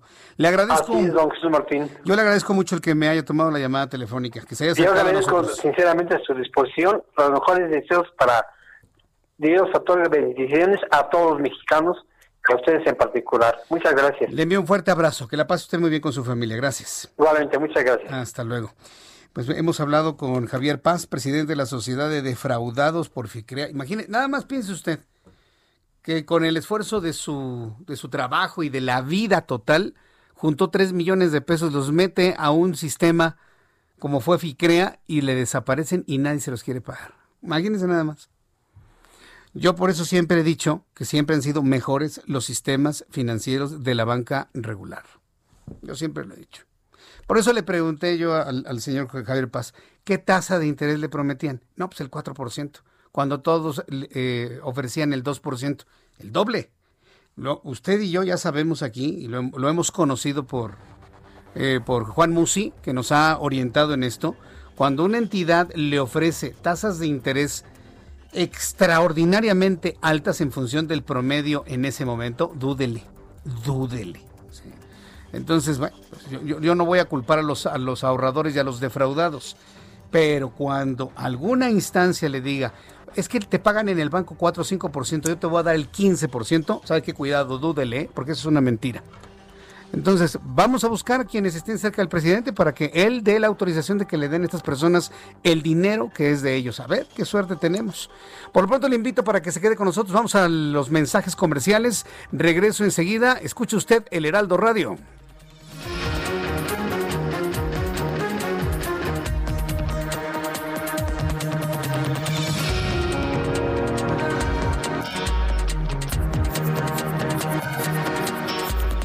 Escuchas a Jesús Martín Mendoza con las noticias de la tarde por Heraldo Radio, una estación de Heraldo Media Group.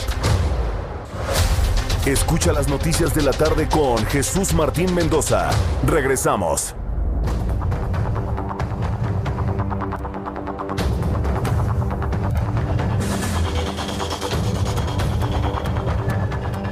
Ya son las siete y media, las 19 horas con 30 minutos, hora del centro de la República Mexicana. Rápidamente se ha ido nuestro programa del día de hoy. Dice Lucas Coffan, Jesús Martínez, que mover a esa gente del gobierno, que no se hace nada. Es que mire, el, problema que hay ahora, que no existía antes, es que antes se tenía, por ejemplo, un secretario de Hacienda que determinaba qué hacer en este tipo de casos. Si acaso le avisaban al presidente Enrique Peña Nieto, o a Calderón, o a Vicente Fox, o a Ernesto Cedillo, Pero hoy tenemos un presidente que decide hasta qué papel de baño se compra en el Palacio Nacional. Yo he conocido personas con, un, con una falta de confianza y con una, eh, con una situación emocional igual, empresarios he conocido, que en lugar de delegar a sus directores decisiones, en lugar de delegar a sus directores decisiones que no tendrían que tomar, las toman ellos todos.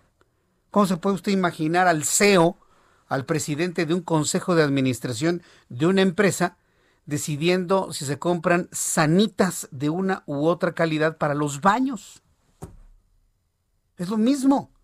Tenemos un presidente que decide hasta qué papel de baño se tiene que comprar y no, señor. Por eso no se mueve nada. Y yo no voy a justificar al síndico de FICREA, pero ni el síndico de FICREA ni el secretario de Hacienda Arturo Herrera hacen absolutamente nada si no lo autoriza el presidente. Vaya, ni los legisladores deciden ni aprueban nada si no va con la venia del señor que está en el Palacio Nacional. Estamos fritos. Esa es la verdad. Entonces, por eso, es, que ¿por qué no lo resuelven? Pues porque hay una persona que no permite que se resuelvan. Y entre tanto llegan al, tema ahí, porque pues decide hasta qué tipo de sal comprar, si sal rosada o sal de mar. No, no, no, de, verdad que no puede ser así. Pero tan es que sucede. Y la única alternativa que tenemos usted y yo es aguantarnos, equilibrar las cosas políticamente el año que entra. Estamos terminando el año 2020 con el deseo, miren, esta Nochebuena, de que ya se vaya el 2020 y prepararnos para despedir este terrible año 2020 durante la siguiente semana y ponernos las pilas para el año que entra. ¿eh? O equilibramos políticamente esto o nos va a llevar la tristeza. Sí. Ah, o salimos a votar. A mí, no sabe, yo voy a emprender ahí campañas para que la gente no se quede sentadota el domingo, este, ah, yo no voto porque, pues ni le hacen caso al voto. No hay que ser tan, tan apáticos, ¿eh? El próximo año vamos a necesitar la participación de al menos el 80% de toda la gente en, en, las urnas para equilibrar esto. ¿eh? Sí, sí, no, no, no. Si no, mire, nos va a cargar la tristeza. Y no me diga con que exagero, porque yo se lo dije antes del proceso electoral del 2018, hubo quien no me hizo caso y hoy estamos en, me da pena decírselos, pero se los dije. Ah, pues no, no, no, no me hagan que les vuelva a decir, me da pena decirles se los dije, pero se los dije. Mejor vamos todos juntos a hacer lo que tenemos que hacer para empezar nosotros a cerrar este oscuro ciclo que nos ha tocado vivir. ¿sí? Todo tiene solución, ¿eh? No hay mal que dure 100 años, eso, eso es definitivo. Bueno, tengo en la línea telefónica a Cuauhtémoc Rivera, presidente de la Alianza Nacional de Pequeños Comerciantes, LAMPEC, a quien yo le agradezco estos minutos de contacto en un día pues muy, muy simbólico, hoy 24 de noviembre, ayer 23 y hoy 24, días muy de, de diciembre, ¿qué dije? ¿Septiembre? Noviembre, yo quiero que no se acabe el año, ¿no? No, este 23 y 24 de diciembre pues son los días de mayor potencia en las ventas, pero pues ahora con semáforos en rojo en el centro del país, pues muy complicado. Cuauhtémoc Rivera, bienvenido, muy buenas noches. Muy buenas noches, Martín, gusto saludarlos a ustedes, auditorio, en esta fecha tan en esta tradición y esta fecha tan emblemática para todos nosotros. ¿Cómo le están haciendo ustedes eh, los pequeños comerciantes ahora con el rojo, que impide pues, la apertura de comercios no esenciales? ¿Cómo le están haciendo y cómo van a asumir las pérdidas lógicas del, del producto que seguramente compraron con anticipación? Pues mira, bien lo señalas, la, eh, la, la campaña navideña estaba a todo lo que da, eh, daba en cuanto a su preparación, muchos negocios estaban ávidos de, que se reactivaran sus ventas porque ha sido muy difícil todo este año eh, sortear los efectos de la pandemia en sus distintos momentos desde el mes de marzo hasta ahora que es diciembre. Sin embargo, de manera súbita, eh, porque así fue, eh, se anunció el semáforo rojo, siendo que nosotros consideramos que pudo haber hecho esto con más oportunidad con antes para tomar medidas graduales y siempre hemos venido actuando de manera reactiva. Cuando vieron que se desbordaban los hospitales y que los contagios no, no cesaban y las muertes tampoco, tuvieron la obligación, se vieron obligados a declarar en, rojo esto en condiciones muy, muy aceleradas. Ya eso ha hecho que mucha gente eh, del primer cuadro de la ciudad del Valle de México, o sea, de la Ciudad de México y de varios puntos del Estado de México estén inconformes con esta cancelación de la oportunidad de vender y de sacar adelante su negocio. Realmente eh, estamos pasando por una situación, eh, una encrucijada verdaderamente, por el lado sanitario, los decesos, las hospitalizaciones, los entubados y, este, y, el contagio no cesa. Y por otro lado, eh, los negocios ah, se preparan muchos más negocios para cerrar sus puertas porque no van a encontrar el punto de equilibrio que esperaban eh, con ese tanque de oxígeno que esperaban con las ventas de diciembre. Es decir, eh, a, julio se habían cerrado 150 mil negocios, según nuestro estudio de la doceava encuesta que hicimos a nivel nacional, pequeños comercios fueron 150 mil los que tuvieron que, en la primera ola de COVID, se vieron obligados a cerrar sus puertas. Con esta segunda ola de COVID, nosotros sentimos que de menos una cantidad muy parecida, es decir, se va a duplicar esta esta situación y mucha gente va a tener que cerrar sus puertas. Esto nos lleva a tener más desempleo. Cada punto de venta genera dos autoempleos. Entonces, eh, más desempleo, más pobreza. Es una situación muy dramática en la que muchos hogares, muchas familias que viven del comercio están viviendo hoy y también muchas este, familias que no tienen poder adquisitivo para sacar adelante eh, o no lo tuvieron suficiente como para sacar adelante lo que buscaban hacer al menos para tener un festejo modesto en casa en esta temporada. En síntesis, momentos muy oscuros para, para la sociedad mexicana. La capital, el Valle de México, es el epicentro de la pandemia y va seguramente a irradiar esto y estamos tamañitos, Martín, de que esto se prolongue más allá del 10 de enero porque todo no no hay un indicador que diga que esto vaya no. eh, o bajando pues no inclusive está, está creciendo yo dudo que el día 10 de enero se levante el color rojo ya son ya son varios estados son cinco estados que en este momento están en color rojo y ocho más que podrían entrar al rojo en los siguientes días entonces, aquí la pregunta es, ¿están preparados para lo que viene? Es decir, para lo que viene, y estoy hablando de aquí por lo menos hasta mediados hasta el tiempo del proceso electoral del año que entra? Pues la verdad no, porque, y eh, digamos, los pequeños comercios operan con márgenes muy, muy, o sea, utilidades muy marginales en el punto de, su punto de equilibrio es muy frágil. Y la verdad con esto que está pasando con la pandemia, por eso es donde se ha resentido más, con más fuerza, el impacto económico. No se está preparado y mira, las políticas públicas anunciadas por el gobierno de la Ciudad de México de conceder dos mil pesos de apoyo a aquellos trabajadores que demuestran que se quedaron sin empleo, o diez mil pesos a los pequeños negocios pagados a dos años, pagaderos a dos años de interés, o el adelantar en la ayuda de los uniformes escolares, este, o el que no se pague impuestos, la verdad, todo eso es para el próximo año y la verdad que son ayudas muy, muy, son paliativos que, que no, no van a arreglar eh, la problemática en la que muchos negocios van a terminar producto de este semáforo rojo. Me está diciendo Jorge de la Bastida Guerrero, que es uno de nuestros radioescuchas, y, y voy a plantear lo que él dice. Dice que no nos hagamos, que todo lo que ustedes están diciendo es cierto, que porque todos los comercios en el centro de la ciudad están abiertos. ¿Eso es cierto? ¿Le puede usted contestar a Jorge de la Bastida Guerrero, por favor? Es, los que están abiertos, eh, deje usted que estén abiertos. Están, el, el tema es, la temporada de ya cerró. Hubo una guerra a la hora del semáforo eh, rojo, cuando se decretó, que es cuando las ventas estaban arrancando. Incluso hubo una confrontación. Hoy día ya las ventas pasaron. También estamos viviendo, le contestaría el señor Guerrero, una suerte de, una suerte de deflación, porque el poder de compra de la gente es baja. O sea, las ventas no son muchas ahorita porque la gente no trae dinero suficiente en la bolsa.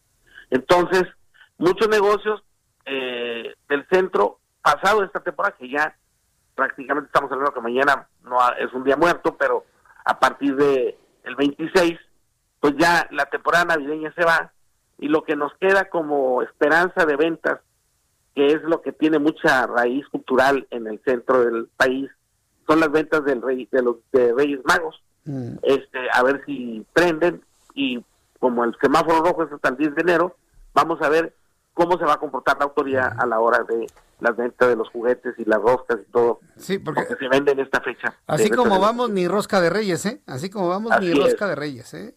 Están las cosas muy duras, Martín. La verdad, el señor Guerrero lo sabe, que es aparte que te cierran, aunque esté abierto, también la gente ahorita no trae eh, un ánimo de compra muy fuerte, eh, las ventas no están así, que digas, a todo dar, y muchos negocios, pues, mira, la industria de la comida, Martín, la industria de la comida está también viéndose muy flagelada, los restaurantes, las fonditas, las taquerías, porque todo es para llevar y el, encarecimiento que ha habido con esto de la entrega a domicilio o para llevar eh, o mandar a domicilio, este no, no deja de ser un tema que han carecido la industria del alimento preparado y que de alguna forma también ha golpeado la, eh, las ventas de, esta, de este segmento.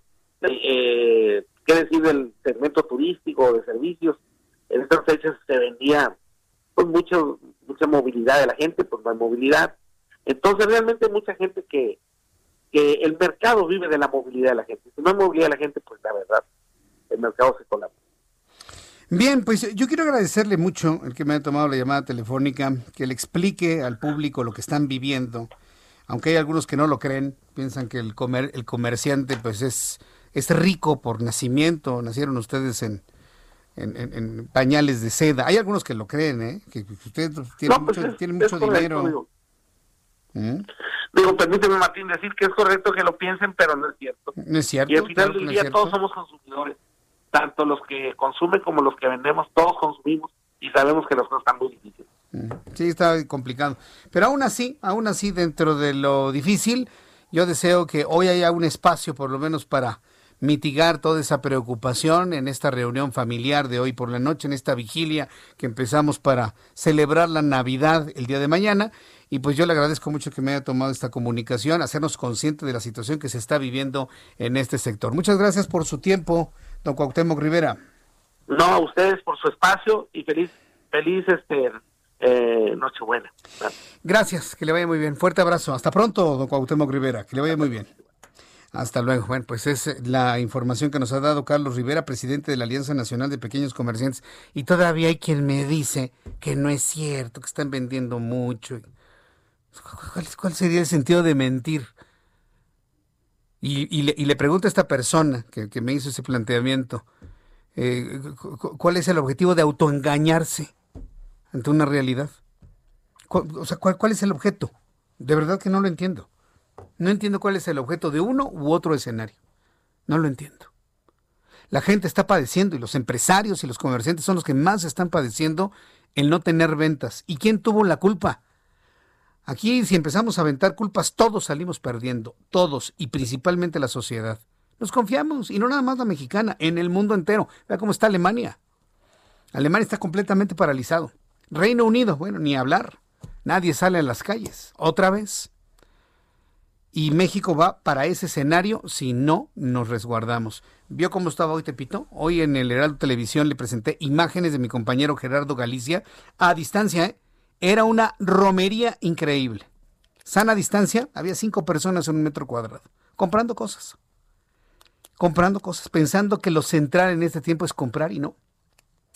Entonces la gente se va, se confía, se enferma, se decretan semáforos en rojo y eso trae en consecuencia un, un enfrenón de la economía local y nacional de una manera verdaderamente grave e injusta sobre todo para estos, estas personas, estos mexicanos que son motores del desarrollo.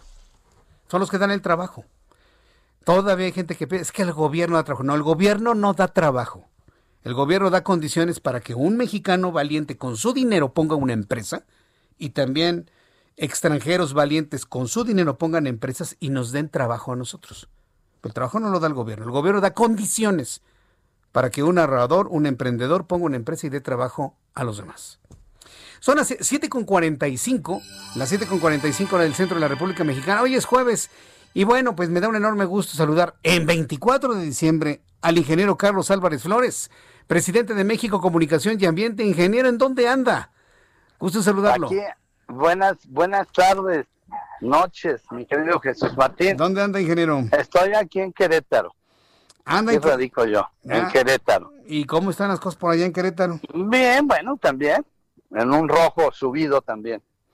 O sea, Guanajuato, Querétaro, el centro del país también en rojo. Estamos en rojo, el centro del país, así es. Mira, nada más, eh, antes de entrar al tema del suelo, porque quiero seguir hablando del suelo, del suelo agrícola, nada más déjame decir, estoy de acuerdo contigo. Por los que no lo saben y que no han leído la historia, Japón y Alemania, que fueron destruidos en la Segunda Guerra Mundial, salieron adelante exclusivamente por la voluntad del gobierno para apoyar a sus empresarios. Fueron los empresarios los que sacaron tanto a Alemania como a, Japón. Hoy son dos poderosas economías que hace 60 años, ya en, los, la Segunda Guerra, 70 vamos a decir, este, estaban destruidos física, económica y moralmente en ese momento, ¿va? Pero hoy Alemania y Japón son de las economías más sólidas del mundo. ¿Y cómo lo hicieron? Con su sector privado.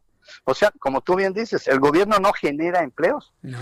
El, el, gobierno genera burocracia. Hay 5 millones de mexicanos en la burocracia.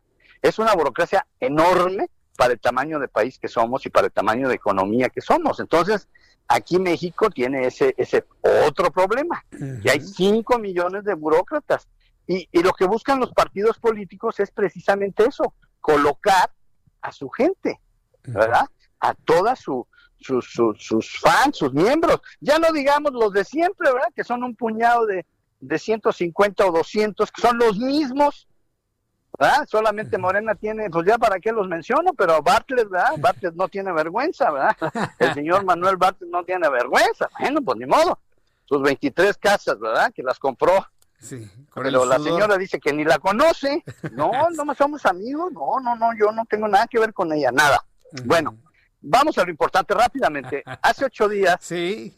expliqué así detalladamente cómo es que los 300 millones de microorganismos que hay por cada centímetro cúbico de suelo, de suelo agrícola, hacen la maravilla de tomar los nutrientes que están ahí que están biodisponibles en el suelo, el nitrógeno, el fósforo, el potasio y los otros 15 micronutrientes, y hacen el milagro de que es, ese suelo nos dé el sustento, nos dé la energía, el alimento, ese alimento en forma vegetal.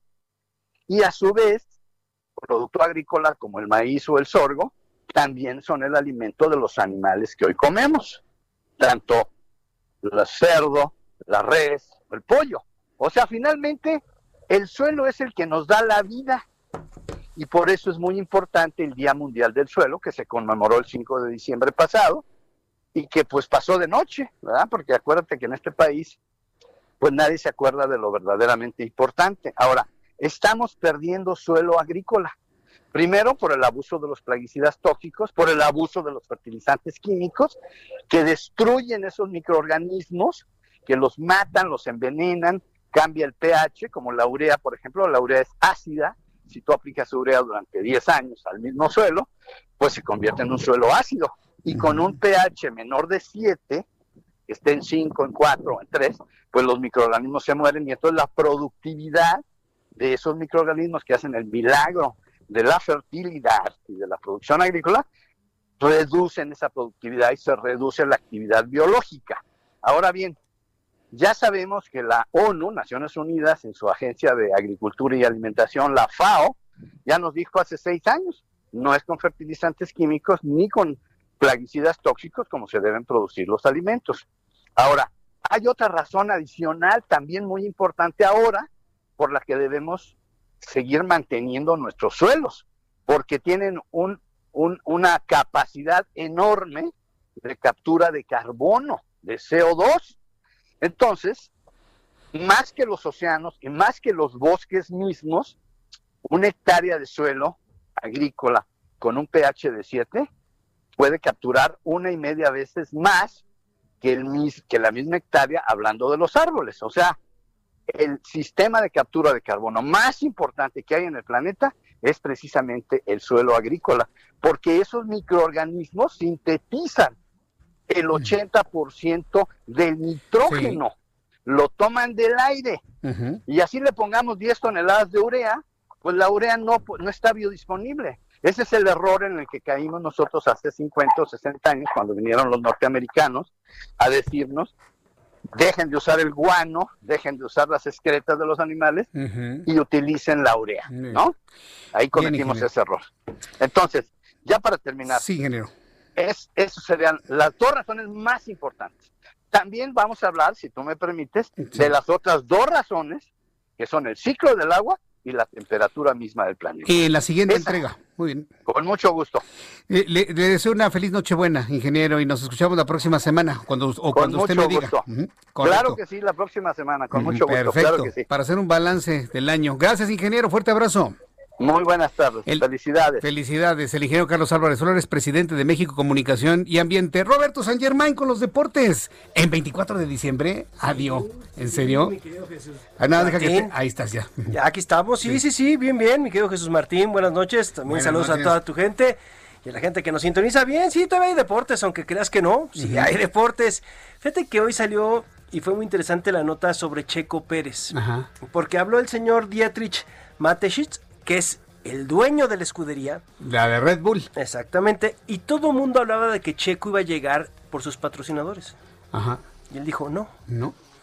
No me importaba si Checo traía o no patrocinadores. Me lo quiere a él, ¿no? Yo lo quiero a él. Y ya es un plus que traiga patrocinadores. Es como dividendos para los dos. Pero me dice, yo lo hubiera contratado sin tener a nadie qué espaldarazo para el checo. No, pero aparte, ¿cómo lo compromete? Eh? O sea, yo le dije a mi gente que te quería a ti y que te contrataran. No me importaba si venías con este grupo, con aquel grupo. O con las manos vacías. O con las manos vacías. Yo quería y te quería a ti por competitivo, porque necesitabas una oportunidad con una gran escudería. Mm. Eso fue lo que dijo. Sí. Necesitabas un coche y ya te lo di.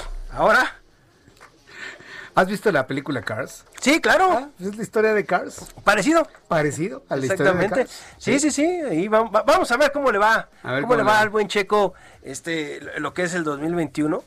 Porque yo creo que es de los deportistas que el 2020, a pesar de la pandemia y del COVID-19, fue de lo que lo mejor le fue. Para él el 2020 fue maravilloso. Sí, sí hay gente que el año 2020 fue magnífico. Brutal, ¿no? Para otros no, y pues lo, hemos visto poco a poco, ¿no? Y otra nota que, también llamó la atención es para las mujeres en el Mundial Femenil, el que se va a celebrar en Nueva Zelanda y en Australia en el 2023, es que a la CONCACAF le acaban de dar un boleto más. ¿Eso qué significa? Que México podría ir al Mundial. Mm. Y te digo podría ir al Mundial porque las potencias en CONCACAF, nos guste o no, son Canadá y Estados Unidos en fútbol femenil. Y los Estados Unidos son de los mejores equipos del mundo. ¿Cuándo va a ser el Mundial? 2023. 2023. Esperemos que para entonces ya se haya ido el COVID, ¿eh? Yo creo que sí. A, ver, ojo, Nueva Zelanda es el, el país que mejor ha lidiado con la pandemia, sí, definitivamente. Ah, porque es muy pequeño, también no, podemos ir, pero lo ha hecho bien, ¿eh? También Nueva Zelanda. Y vamos a ver a las mexicanas, porque es un, paso para que vayan creciendo. Porque Estados Unidos es poderoso por su liga universitaria y su liga profesional. Entonces, son de las situaciones que estamos viendo aquí y de lo que está sucediendo. Y fíjate que otra nota así rápido ya para irnos. Sí. Es lo de el Potro Gutiérrez, el que fue entrenador de la selección sub-17, que fue campeona. En México no le han dado la oportunidad de dirigir en primera división, pero hoy lo nombran entrenador en Honduras. En Honduras, sí, en Honduras, del Real España. Qué raro es que en México, habiendo equipos que no tienen director técnico todavía, no apoyen a un tipo que hizo campeón a una selección sub-17 en México y que se tenga que ir a países como Honduras a que le den la primera oportunidad en primera división. ¿eh? Eso sucede en muchas, en muchos momentos de nuestro país. Te deseo una feliz Nochebuena. Igualmente. Pásala muy bien. Tú también, tú también, pásala muy bien. Muchas gracias. Gracias a ti. Ya nos vamos a nombre de este gran equipo de profesionales. Mañana lo espero en el Heraldo Televisión en vivo a las 2 por el 10. Que tenga una feliz Nochebuena. Soy Jesús Martín Mendoza. Gracias. Buenas noches. Esto fue Las Noticias de la Tarde con Jesús Martín Mendoza. Heraldo Radio. La HCL se comparte, se ve y ahora también se escucha.